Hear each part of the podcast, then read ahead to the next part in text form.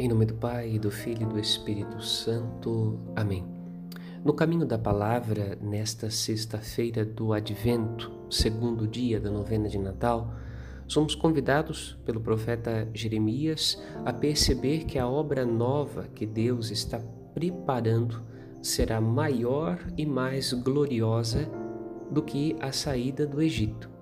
Obra gloriosa, mas ocultada do olhar das multidões entranhada na família de Nazaré, sob os cuidados da Virgem Maria e de São José.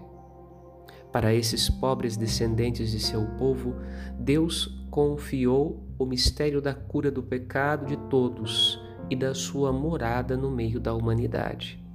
A casa de Nazaré se torna casa de Deus e porta do céu.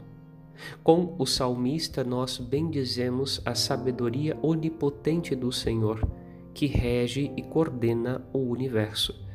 E não desviamos o olhar do presépio na expectativa do que Deus fará em nosso favor. A todos desejo saúde, paz e fé. Padre Rodolfo Morbiolo